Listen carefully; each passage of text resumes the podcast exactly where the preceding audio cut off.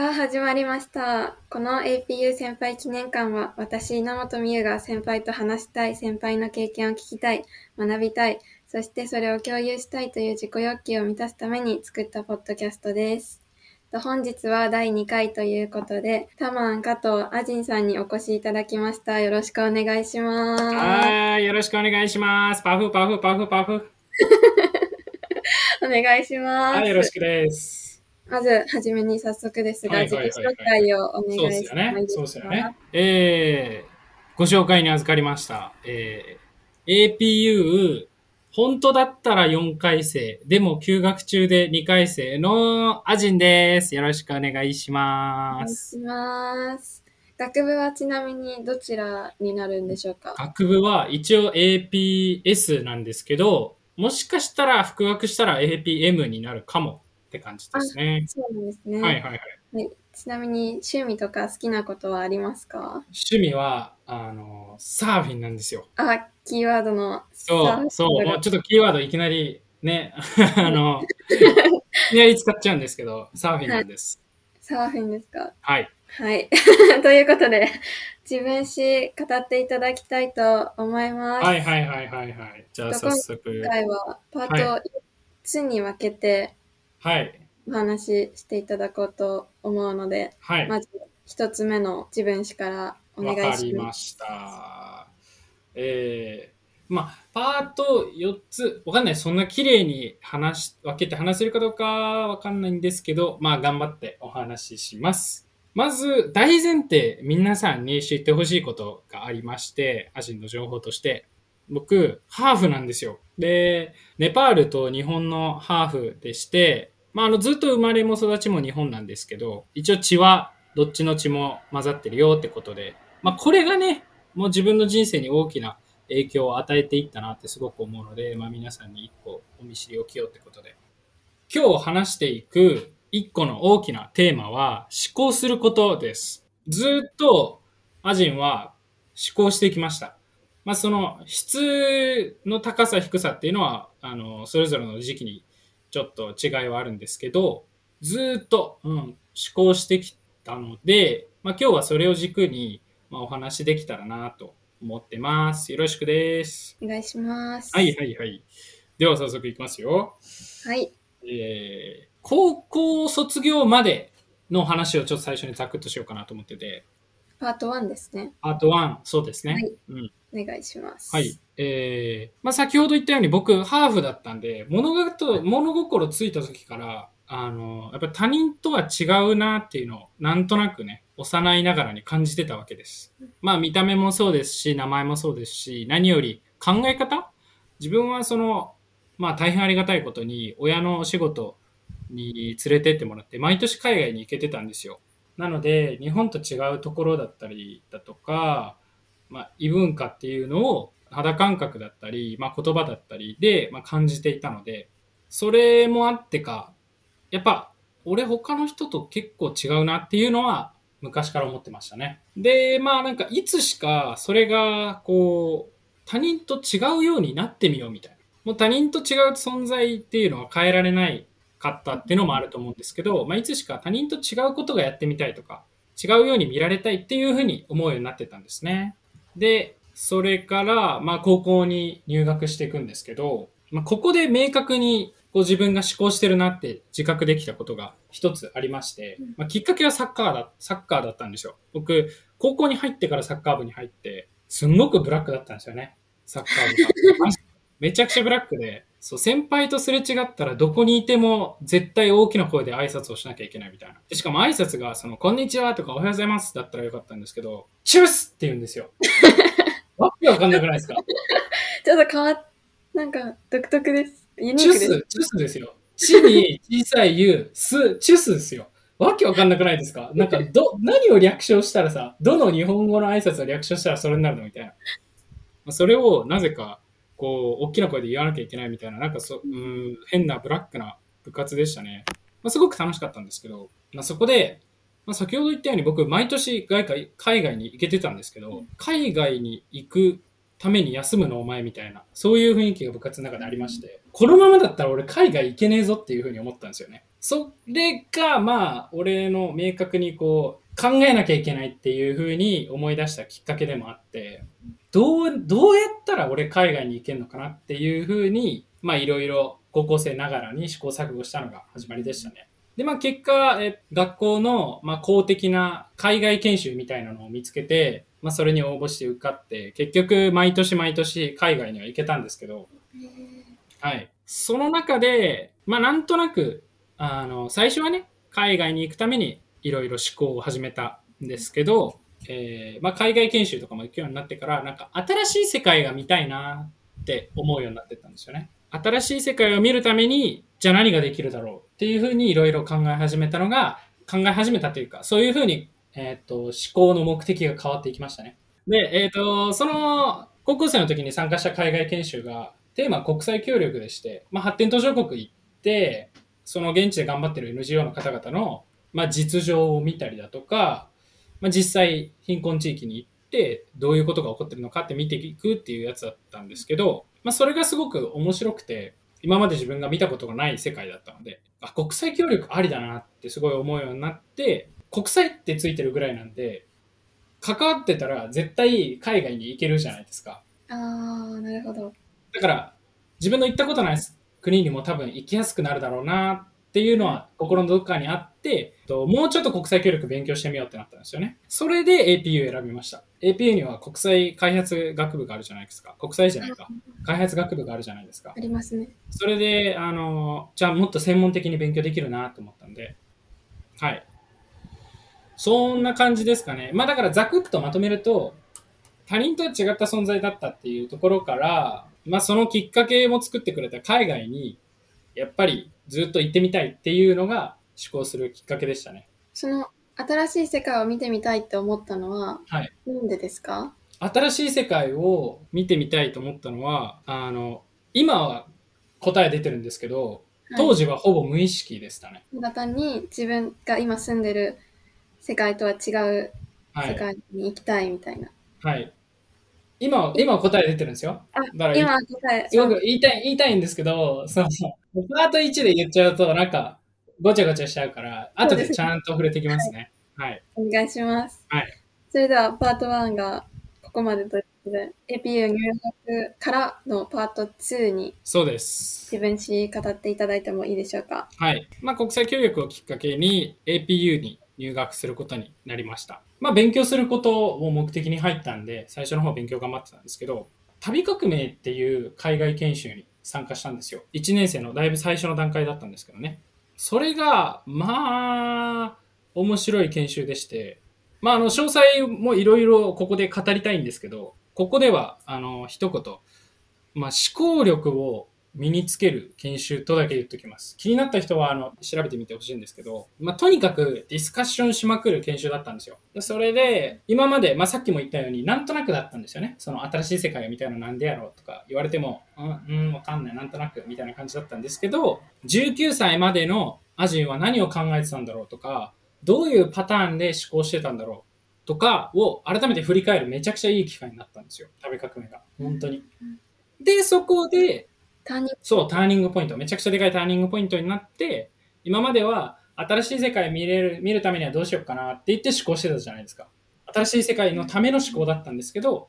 まあそこからと振り返ってみると、自分って結構なんか、誰かを意識してんな、ずっとと思って。ずっと他人を意識してんなっていうふうに思うようになって、で、まあ実際その物心ついた時から他人とは違った存在だったっていうのは自覚してたんで、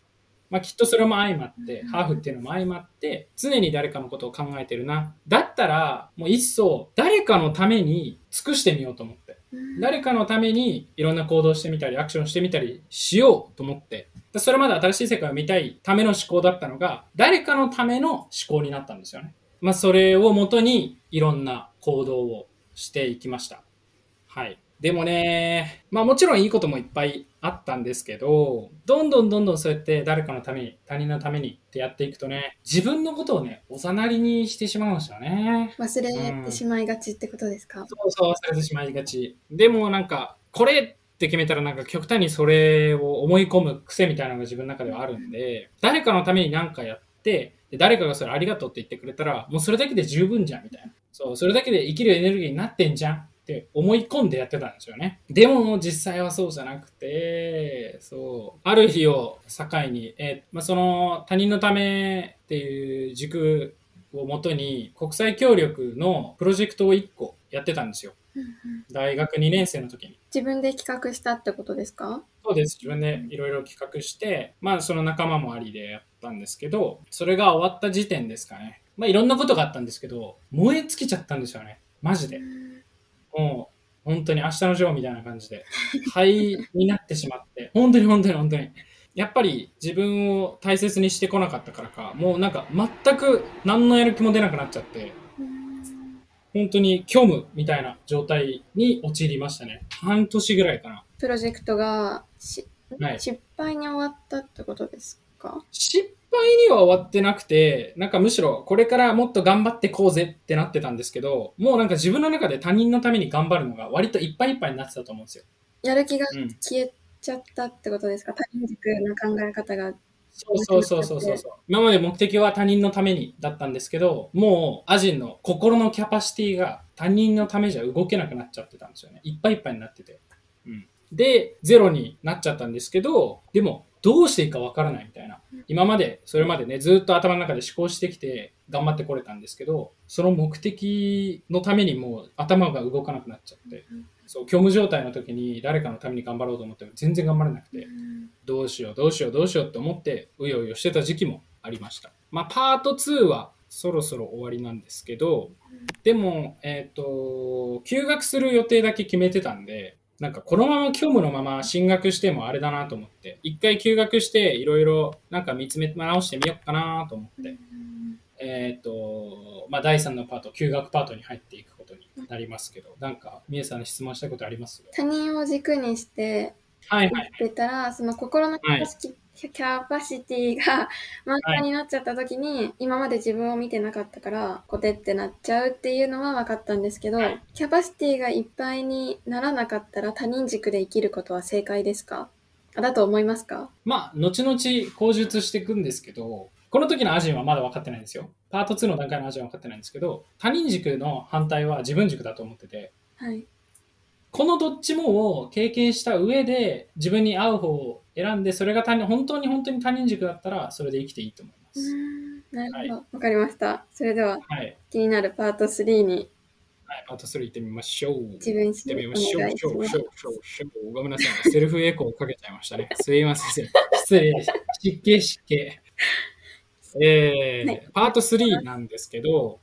はい、アジン失意のまま休学を迎えます。どう。したらいいんだろう何やったらいいんだろうっていう。でも、またまたここで旅革命があったんですよ。社会人の方が一人いらっしゃって、有吉さんっていう方なんですけど、まあ、その方から、アジン、いっぺん、あの、今まですごい他人のために頑張ってきたのわかるけど、でも実際今、お前、虚無やん。頑張れなくなってるやん。一回、自分のためにいろいろやってみたらどうなん？って言われて。そんな若いうちに誰かのためにやるっていうのはもちろん偉いことだし素晴らしいことだと思うけど、まだ二十歳そこそこなんやから、もっと自分のために時間使ってみなって言われたんですよ。まあそれがアジにとっては衝撃的でして、大学1年の時から、1年の時にまあ他人のためにって考えて思考してたんですけど、でも、それも要は、それまでの人生を振り返った時に、割と自分他人を意識してるなっていうふうに思ったから他人のために生きようと思ったわけであって、要はだからもう20年分ぐらい他人のために生きてきたと言っても過言じゃないんですよ。それが、まあ、まさかの自分のために生きてみやって言ってくれる人には、やっぱ出会ったことがなかったし、そういうふうに考えたこともなかったので、まあ、ここでもやっぱりターニングポイントになりましたね。で、実際もう他人のために頑張れなくなってたから、じゃあ今度は自分のためにいろいろやってみようって思うようになって、ここからまた、えーアジンのスタンスが切り替わって、自分のために思考するようになります。その有吉さんの言葉があったから、はいはい心のキャパシティがパンパンだったのが一気に180度変わってそうですね。あの、もうあの、そこのキャパシティは、なんかどうでもよくなりました。もう他人軸から切り替わったからそう、切り替わったから、もうあの、うんポイッポイって捨てちゃったような感じ。あ、そんなに他人と。もう他人とかどうでもいいと思って、ポイッと捨てちゃった感じ。いなるほど。やでも多分そうでもしないと立ち直れなかったと思うんですよね。ああ、うん。ほんとそこまで深刻だったので。恩人ですね、有吉さんは。いや、めちゃくちゃ恩人ですよ、有吉さん、本当に。これ聞いてる人で、なんか相談事とかあったら、絶対有吉さんに言った方がいいですよ。まあ、俺つなげるから。だからいつでも言って、連絡してください。はい。で、まあでも自分のためにと言っても、まあ今までそういう風にして動いてきたことがなかなかなかったので、特にその思考し始めてからね。だから、もう最初は手探りっすよ。自分がとりあえずなんか食べたいと思ったものを食べようと思って。ラーメンとか豚肉とか。え、なんかとりあえずそ、こも他人、そこも昔は他人軸だったんですか？他人軸でしたよ。どう、どうなるんですか？いやだから例えばその恋人とかがいるじゃないですか。とか友達とか、はい。一緒にいる人が食べたいと思ってるものを食べればよくない？っていう。ああ、自分が食べたいとかじゃなくて、えでも思いつかないんですよ。自分が何を食べたいとか。あ、それ食べたいな。あ、僕もそれ食べたいみたいなことですか？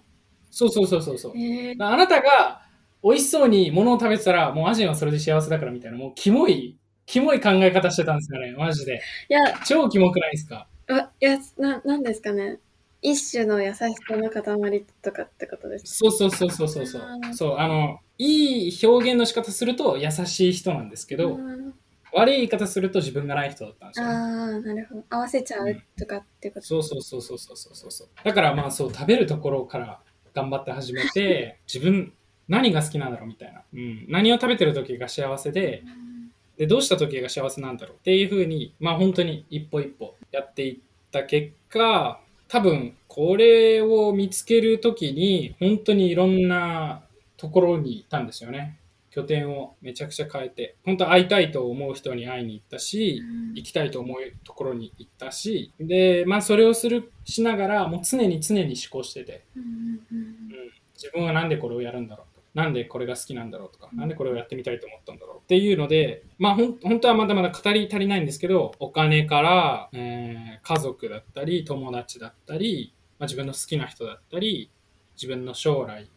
過去本当ありとあらゆることを今までは他人のためにっていうベースで思考してたんですけど自分のためにっていうベースで考え直せたんですよね。それはどういう、例えばどういう考え方ですか？考えの仕方ですか？自分のために思考っていうの。例えば将来とかが多分分かりやすいんじゃないかなと思うんですけど、えっと、他人のために思考してたアジンは将来が、えーマジで全部他人にギブする世界だったんですよ。規模もその考える目的も、まあ、国際協力ベースにしてたんで、うん、と何年までに自分の国際協力の会社を作って何年までにここの例えば、えっとネパールの貧困地域が何十パーセントなくなるとかこれぐらい改善されてみたいなことを考えていただからそこをもちろん自分が動かなきゃできないことだったんですけどその誰かのありがとうだったりその笑顔みたいなところをもう常に目的として考えていたんですけど自分のためにモードになったら全くそういうことは考えないようになって、えー例えば自分の、まあ、好きなものを食べるために明日はこういうふうに動いてみようかな来月欲しいものがあるからそれのために頑張ってみようかなみたいなうん。まあ、だから若干ちょっと規模はあのー昔の時の方が、まあそれまあ、それだけね19年ぐらいずっと同じこと考えてたんででかいんですけどまだまだあの自分のためにアジンは生まれたてなんですけど ちょっと規模規模感で言うと狭くなっちゃうんですけどイメージはしていただけたかなって感じ。そう。最終的なゴールに誰かがいるのかそれとも自分がいるのかこの違いですね。自分の幸せが最後のゴールなのかってことですか？そうそうそうそうそうそうそうそう。そうわかりました。はい。パートさん休学してから虚無モードだったんですけど、まあ、ある恩人のきっかけ、恩人の一言がきっかけで、自分のために、えー思考してみるようになったら、まあ、これまでと同じぐらい、いや、これまで以上にいろんなところに精力的に活動できるようになって、まあ、その中で、自分の中で一応他人のためっていう答えは出てたんですけど、改めていろんな物事を考え直すことができて、まあ、それがすごく今の自分にも生きてるなっていうふうに思う。そんなパートさんです。先ほど他人軸で生きるか自分軸で生きるか経験しないとわからないっていうことをおっしゃっていたと思うんですけああ、言いましたね。言いました、言いました。ど、えっと、それに対する考え方とかってここでお話ししていただくことできますか？はい。じゃあもう、あの、本当パートさんで気づいたんですよ、それも。その、休学してから気づいたことであって、えっと、パート2で誰かのために生きるっていう考だったじゃないですか。あ、誰かのために思考するっていう感じだったんですけど、恐ろしいことに、とりあえず一番大事なのは目の前の人が、まあ、あの、ハッピーになってくれることだったから、なんか自分があんまり経験してないこととか、自分があんまり知らない世界のことでも、変に推察して、なんかそれっぽく言っちゃうみたいな癖がついちゃったんですよ。うん。まあでも、喋ったり、その、推察する能力は他人のために思考してたおかげで強かったんで、あんまりそこバレずに過ごせてきたんですけど、やらなくてもやった風にってことですか？そうそうそうそう。で、しかもバレないんですよ、それが。なんか、あへーアジンいろいろ知ってんじゃんみたいな。アジンさすがじゃんみたいな感じで、終わってたからよかったんですけど、その、だから、いっちゃん最初の、えっ、と、パートさんいっちゃん最初の恩人の方に、そこも指摘されて、あそう。変に、やっぱ将来のこととかを自分の中でプランしちゃってたから、プランしすぎちゃってたから、まあ、その恩人の方に指摘されて、まあ、すごい自分でもその通りだなって思ったんですけど、それまでの自分はやっぱりそうやって他人のことを推察する能力が高かったせいで、その自分の未来だったりだとか、その分からないところに対しても推察できるようになってて、まあ、もちろん人によってはそれはいいスキルだって言ってくれるっちゃくれるんですけど、本当のことは分かってないじゃないですか。あくまで自分の妄想なんで、それって。で、まあその人が、まあ、アジン、それも良くないよ。ーうんうん。やっぱり何よりも自分の言葉に重みが増すのは、自分がやったことあることを喋ってる時だから、今そうやって、あのー軽い言葉ばっかり言ってても刺さらないし、誰、誰にも。うん。それこそ誰かのためになってないから、ちゃんと、まず自分が自分の好きなことだけでもいいし、自分の興味持ったことだけでもいいから、どんどんやってきっていう風に言ってくれたんですよね。まあ、そこの考え方が、まあ、多分さっきの回答にもつながってきたのかなと思ってて、そう。経験主義って自分は呼んでるんですけど、まあそれまでは他人主義だったところがね、まあ、自分主義でもあり、経験主義でもある。でも実際、今、恩人の言ってくださる言葉引用しましたけど、その通りじゃないですか。俺はまだその通りだなって思ってて、これってすごい正しいなと思ってて、はい。まあ、頭がよく、よくなればなるほどっていうか、誰かのためにって思えば思うほど、俺はそうやって物事をね、推察して言いがちなんですけど、やっぱり自分がやった経験こそが一番強いから、それをちゃんと語れるような人間になろうって思いましたね。はい。まあ、それが多分いろんなところに行くきっかけにもつながってたのかなって思います。まあ話せてないんですけど、はい、パートさんが多分人生史上一番いろんなところに行ったので短期間でこんな感じでどうでしょうか？はいありがとうございましたじゃあ今の状態、まあパート4っていうんですか？に行ってみますか？お願いしますはい。えーまあ、ぶでもぶっちゃけ言うと恥ずかしいんですけどこんなこと言うの。はいあの、今、アジンはじゃあ、何のために思考してるのかっていうのを整理しきれてないんですよね。今まで他人のためでした。で、つい最近までは自分のために思考してました。で、今、じゃあ、どっちかって言われたら、どっちの要素もあるんですよ。うんだから、まさに、すっごい、あの、ポジティブすぎて、ちょっとうざいって思う方もいるかもしれないんですけど、落ち着いて、しょうがないじゃん。ポポジティブじゃないとやってらんないから、こんな人生ね。あの、多分俺は、あの、セミで言う脱皮直前の状態で今。まあ、さっきの経験主義の話もあるんですけど、どっちも経験してる、した状態の今だから、多分アジの中でもうちょっと整理がついたら、今度新しく、じゃあこのために思考しようっていうのが出てきて、で、まあ、さらなる高みに行けるんじゃないかなと思って。でまさしくこの録音とかも、俺にとってはめちゃくちゃ大きな経験ですし、こういうふうにポッドキャストに自分がなるとか思ってなかったから、新しい経験ですし、まあ、これをもとにさらに俺は思考を深めていくんじゃないかなと思ってるんで、こうご期待っていう感じですね。そうですね。いあの、自分主義で、あ自分主義で、自分軸で思考するか他人軸で思考するか、どっちが間違いとかではなく、どっちが自分に合ってるかってことですか？そうです。最後にもうちょっとだけ時間をいただけるなら、それについてもちょっとお話ししたいんですけど、あ、ぜひどうぞ。これを踏まえた上で、はい。世の中って本当にいろんな物事があるんですけど、それこそ正しいとか正しくないとか、なんかそういう風にジャッジされがちじゃないですか。いろんな世間体とかもそうだし、まあ、友達の間でかもしれないし、でもそういう時にやっぱ忘れないでほしいのは、本当に自分はそれをジャッジできるほどの経験をしたのかっていうのは常に考えてほしいなと思ってて、うん、みんなが言ってるからこれダメだよねとかそう、自分はやったことないけど、なんとなくこれが正しいよねって考えるのは、虚無モードに陥る一歩手前だとアジンは思ってるので、実際自分はそうだったので。経験上。そう、経験上の話。だから、あの、恋人ですよ。はいそ。の、恋人いたらどうみたいな話あるじゃないですか。とか、浮気したらいい、ししちゃダメだよね。とか、いや、浮気別に良くないみたいな話とかもそうなんですけど、その、恋人作ったことがない人が浮気について語ってても全然説得力ないじゃないですか。うん確かですよね。わかります？に。はい。だって、いや、お前付き合ったことないじゃんって片付けられちゃうんで。で、そういうことって、その、恋愛こと、恋愛事に限らず、いろんな物事に対して、みんな、案外これで判断しちゃいがちなんですよね。自分やったことないけど、なんかそれについて言っちゃう。でもそれって、どんどんどんどんその自分を、自分の思考を閉じ込めていくし、本当はやったら全く別の世界に行けたのに、全く別の思考法が出てきたはずなのに、それをないがしろにしちゃってるすごくもったいないことだと思うので、まあ、ぜひ皆さんは、なんかいろんな世の中、世のもの世の中の物事あると思うんですけど、やってみて、実験してみてください。それこそが自分の思考を深める一番の手っ取り早い方法でもありますし、何よりも虚無モードにならなくて済むと思うので、何か考え込むこともなくなると思うので、ぜひそれを実践してほしいなぁなんて思ってます。今のお話を聞いてて、その考え方にシフトしてみたからこそ、行動力っていうのが生まれたんじゃないかなって思ったんですけど、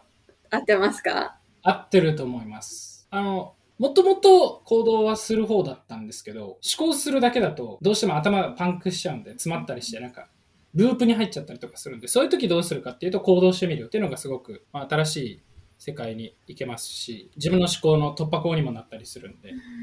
はい。だから、まあ、昔から行動は大事にしてました。ただ、パート2で特に自分の思考が凝り固まってきちゃって、誰かのためにだけで。で改めて自分のためにっていうふうに一回大きなリセットをしたことによって、まあ、さらに行動するようになったっていうのが、まあ、ありますね。だからアンドリューはああいうふうに言ってくれたんじゃないかなって思ってます。ごめんなさいね。なんか行動についてもうちょっと、なんかお前結局何したんだよって言われちゃいそうなんですけど、いやあのいろんなとこ行ったんですよ。はい。その話も大事だけど、まあ、そこの根幹にある、こういう考え方があってからこそ、そういうことをやってたんだっていう方がまあ大事かなと思ったんで、まあ今日はちょっとベースに絞ってはい。お話しさせていただきました。気になる人は DM ください。ぜあいひ。くらでも話すので、DM ください。はい。ということで、パート3、はい4も一応終わったということで、そう、どうですか？一個気になったんですけど、はいはいはい。誰かのためにみたいな思考は、はい。を今してる人がいたとしたら、はい。まあいっぱいいるんじゃないですかいね。ますよね。それでも後からキャパオーバーになっちゃうっていうことですか？まあ、すでまあ、少なからずその危険性はあるんじゃないですかね。だって他人って一番自分がどうしようもできない存在ですから。うーん。こうしてほしいと思っても、そういう、その通りに動いてくれないですし。うーんそうですよね。なんで、そう、そういう、何、常に期待を裏切るかもしれない人を自分の、なんていうんですかね、軸に置いておくっていうのは、まあ、あの、もちろんいいこともたくさんあるんですよ。その人にね、あの、ありがとうとか言ってもらえたらめちゃくちゃ助かる。うん嬉しいっていうのもあるんですけど、まあ、同時にアジみたいにキャパオーバーになる可能性もあるよっていうのは思いますね。誰かのためにっていう気持ちも心の片隅には置いとかなきゃいけないけど自分もその他人と同じくらい大切にしないといけないということでうん、大丈夫ですか、そうです。そうです、そうです。でも、まあ、まあ、極端な話をしかできないんですけど、そのバランスを取りながら生活するっていうのが、まあ、本当に難しいと思うので、だったら一回振り切っちゃった方がいいんじゃないっていうふうにアジは思っちゃいますね。どっちも経験してそうです。ああなるほどわかりましたはい。はい ということでアジンさんの自分史は以上になりますが、はい。で足りなかったというところはありますか？大丈夫ですか？はい。まあ、そうですね。話し足りなかったこととしては、じゃあなんでアジンこんなに思考するの？って結局、新しい世界を見たかったからとかいろいろあると思うんですけど、新しい世界を見たいのは何のためだったんですかっていう質問に、ちょっと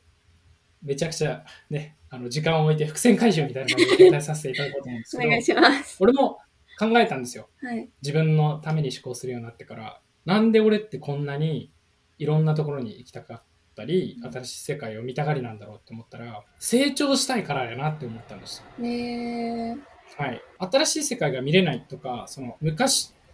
自分の例えば居場所がずっと固定されてたりだとか、昨日の自分と変わらないことをしてるでう、んアジの中ではそれはもう動いてない、動いてないっていうのななんていうんですかね。すでにもう見てるアジンというか、うん新しくないアジ変わってないアジンだなって思っちゃって。うんもちろん変わらないことが素敵っていう人もいるっちゃいるんですけど、なんかそれは俺の中ではなんか成長してないように感じちゃうんですよ。なるほど。うん。で、なんかそういうずっと同じ状態でいたら、うんなんかそれこそ、うん、と自分がすごい昔から意識してる、なんかみんなと一緒になっちゃうような気がしちゃって、うんそうはなりたくないなっていう、ずっと同じままでいるよりも常に新しいものを取り込んで成長したいなって思う、思っているから、多分アジンは思考をやめられないんだと思います。考え続ける限り新しい答えはどんどん出てくるし、まあ、どんどんどんどん自分の考え方もアップデートされていくし、ど。人間性も高くなっていくんじゃないかなって実際自分の経験を通してね思うのでアジンはそのためにだから思考してます成長したいっていう思いでなるほど。はい。とっても素敵なお話が聞けて、素敵なお時間削っていただきありがとうございました。ええこちらこそこんなまたアジンの思考を整理するきっかけを作っていただきありがとうございますありがとうございます。はい。ということで、以上でアジンさんの自分史の会は終わりになりますが、次来るはい。ゲストの方の紹介をいいでしょうか？はい。次来る人はヒロトっていうんですけど、はい。キーワードは1位1、ネパールです、ネパール。そう。アジンはそのネパールのハーフっていうのはさだいぶ最初に言ったんですけど、うん。アジンよりネパールしてますネパールとハーフとかってことですか？ではないんですよどねういう関係ですかね？そうどういう関係なんでしょう。ネパールが1位キーワード。はい。2、うん、まあいい意味も悪い意味もないかもしれないですけど、オタクです。えー、うん、ネパールのオタクなんですか？なのか、それとも別のオタクなのか？あ。まあ、とにかくでも彼を象徴するすごく俺は素敵な言葉だなと思うので、はい。はい。紹介ありがとうございました。あ、あともう一個いいですか？どうぞ。もう一つ、もう一つ彼を語る上で語れないのは好きを貫くですあ、ね。好きを貫く。まあもう結構もうだいぶそれはその彼の人間を物語ってると思うんですけど本当にそれがかっこよくて俺がずっとできてこなかったところだなっていうふうに思ってて、まあ、だからこそ、まあ、アジンとの考え方を比較してほしいとか